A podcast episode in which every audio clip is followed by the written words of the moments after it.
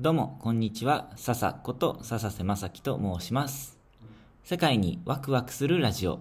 この番組では、現在僕が住んでいるアフリカの生活やお仕事の話、これまで訪れた異文化にびっくりしたお話、以前 JICA 海外協力隊としてパプアニューギニアで小学校の先生として活動していた時の話、そして世界で活動している方や協力隊の OB、OG の方たちと対談したり、インタビューをしたり、などなど、世界にワクワクするような内容を皆さんに共有する、そんな番組になります。今日のテーマは、世界の性教育事情というお話をしたいと思います。先ほど、あある、あるコミュニティの教育に興味がある人たちで、えっ、と、オンラインで集まって、で、性教育に関する意見を交換するディスカッションの機会がありました。そこでいろんなあの意見が出たんですけども、いろいろ聞いていて、日本ってやっぱり他の国々と比べて性教育に関してちょっと他の国と比べて遅れてるなっていう印象を受けました。学校の授業を思い返してみると、保険の授業って結構後回しにされちゃってること多くないですかね？まあ、これは今日話にも出たんですけど、まあ、生徒の立場からすると、生徒の印象では保険、保険の授業っていうのは雨の日の体育というか、まあ本当は外でスポーツやりたいけど、雨が降っちゃったからしょうがなく教室でじゃあ何しようかっていう時に、えー保険の授業が代わりに行われたり、あと、なんか先生も、ちょっと恥ずかしそうに教えてくれたりっていう、なんとなく恥ずかしいものっていう、そんな印象がないですかね。のこれ、僕の小学校の6年生の時のエピソードなんですけど、保険の授業で、まあ、その時先生はすごく真剣だったんですけど、えっ、と、保険の授業で生理、女性の生理について学ぶっていう授業だったんですけど、授業の初めに生理っていう言葉聞いたことある人いるかって先生が生徒に、えー、と質問をしたんですよ。子供たちに質問を投げかけてでそこで「はい」って僕は手を挙げちゃったんですよ。生理っていうのはあの赤ちゃんを産むために女の人が、えー、とお腹の中に血のベッドを作る。際にどうたらこうたらっていう話を自分は当時母親から説明説明されていたのでそれを発表しようと思って「はい」って手を挙げたんですけどその時手を挙げたのが僕だけだったんですよね。小学校6年生でですよ。で女の子生理始まってる子絶対いるじゃないですか。で説明もきっと受けているはずなのに手を挙げたのが当時僕だけだったんですよ。であれ？って思っちゃって。でその後、えー、と自分が知っている知識をみんなみんなに説明をしたら授業の後それを他の友達にめちゃくちゃいじられたんですよね。でその経験から僕はあこういう話って恥ずかしいことなんだっていうのを学んでしまってでそこからこういう話はあまり人前ではしないようにしようって思うようになりました。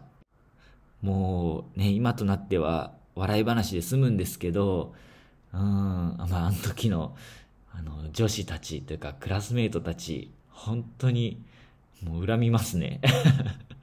まあ恨んでるっていうのは冗談ですけどでもこれって一つ深刻な問題だなって僕は今思うと今振り返ってみるとすごく感じるんですよね。で今日出たお話では日本って性行為を経験する年齢って結構遅いみたいなんですけど遅いっていうのはまあ早いも遅いもないんですけど他国と比べてですよ。僕も経験したの結構遅い方でしたからね周りと比べてね、ま、当時はなんか経験したことないのが恥ずかしいって思っちゃってましたけど、ま、今となってはどうってことないですね。あの本当に好きな人と経験すればいいと思うので。まあこんな話をしたかったんじゃなくてえっ、と何の話だったかというとそう日本人って性行為の初体験の、えー、年齢が結構遅い方だって言われてるらしいんですけど、でも、妊娠の中絶がとっても多いみたいなんですよね。だから、しっかりと知識を持たずに、そういう行為をしてしまって、で、妊娠をしてしまって中絶をするっていうパターンが多いんだと思うんですよ。実際、中絶の、中絶する年間の人数って、癌で亡くなる人の人数よりも多いみたいなんですよね。で、この中絶した、中絶をするっていうことは、つまり命を一つ、うん、奪ってしまうっていうことに、まあ、実際は命、何をもって命とするかっていう問題はあれど、まあ、命になり得る存在を奪ってしまったっていうことになりますよね。っていうふうに考えると、日本の死亡率の第1位は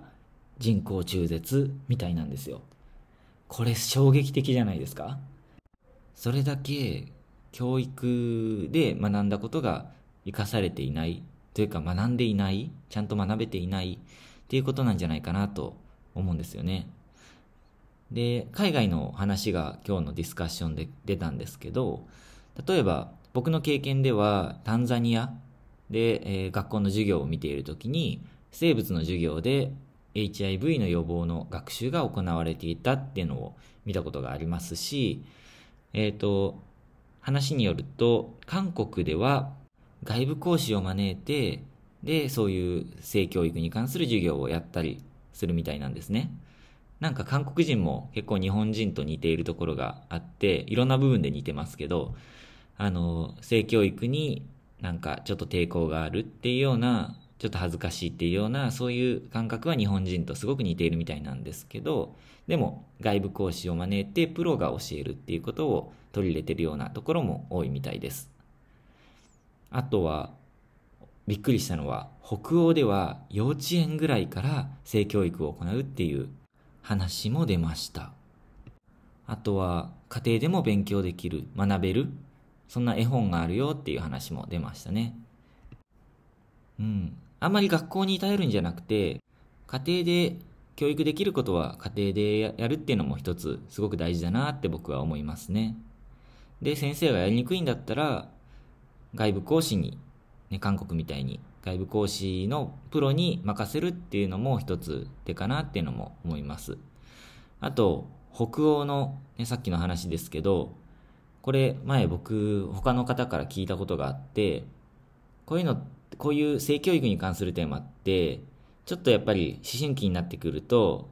やりづらいことはやりづらいっていうことで、えっ、ー、と、早めに始めて、抵抗をなくすって言ったらちょっと語弊があるかもしれないですけど、恥ずかしいと、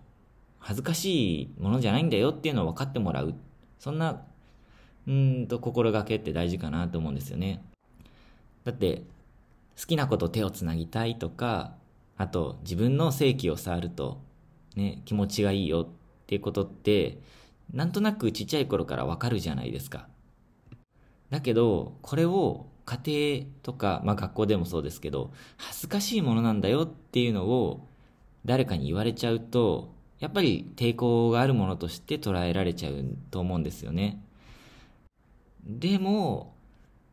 教育で、教育というか家庭でもあんまり人からそういう話を聞かずに、大人になっていって、で、知識は、うんと、ビデオとか本とか、あと今インターネットからもいろんな情報を仕入れ仕入れることができるので、えっ、ー、と、そういうところから本当か嘘かわからないおかしな情報をたくさん学んでしまって、で、例えば妊娠してしまったり、異性を傷つけてしまったりっていうことが実際起こるわけじゃないですか。そして妊娠してしまった子は、その後なかなか、あの、苦労をしながら生きていかなきゃいけないっていうのが現実ですよね。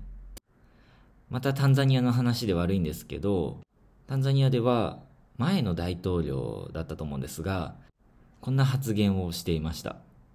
生徒が妊娠をしたら絶対に復学はさせない。で、こんな風に大統領が発言をしてしまっているほど、すごく厳しく、うんと、止められているんですよね。で、中には逮捕されるようなケースもあったみたいなんですよ。妊娠してしまったっていうだけですよ。でも日本ってそこまで別にね、厳しくそういうコントロールされてるわけじゃないじゃないですか。だからこそしっかり教育を受けたり、あと、もしなってしまった時に、ね、実際そうなってしまった時にどうするかっていうサポートが必要なのかななんて思うんですよね。あの、これ予防と同じぐらい大事だと思っていて、例えば妊娠してしまった時、男の人で言ったら、させ、させてしまった時、妊娠させてしまった時にどうするかとか、性感染症に感染して感染してしまった時にどうすればいいかっていうような、なんかそういうサポートがもっとわかりやすい形であったらいいんじゃないかなって思います。ね、まあさっき僕のね、あの小学校の時の生理っていうあのテーマの保険の授業があった時のエピソード出しましたけど、なんかね、やっぱ性に関することイコール恥ずかしいって部分が改善されないと何も変わっていかないんだろうななんて思うんですよね。うん。もし自分に子供が生まれた時は将来的に生まれたらちゃんとそういうことに向き合いながら子育てをしたいななんて僕は思いますね。日本の学校教育にも期待をしています。はい。ということで何かこの件に関しましてご意見ご感想などありましたら Twitter のメッセージやコメント欄などで教えてください。ということで今日も最後まで聞いてくださって本当にありがとうございました。また次回のラジオでお会いしましょう。またね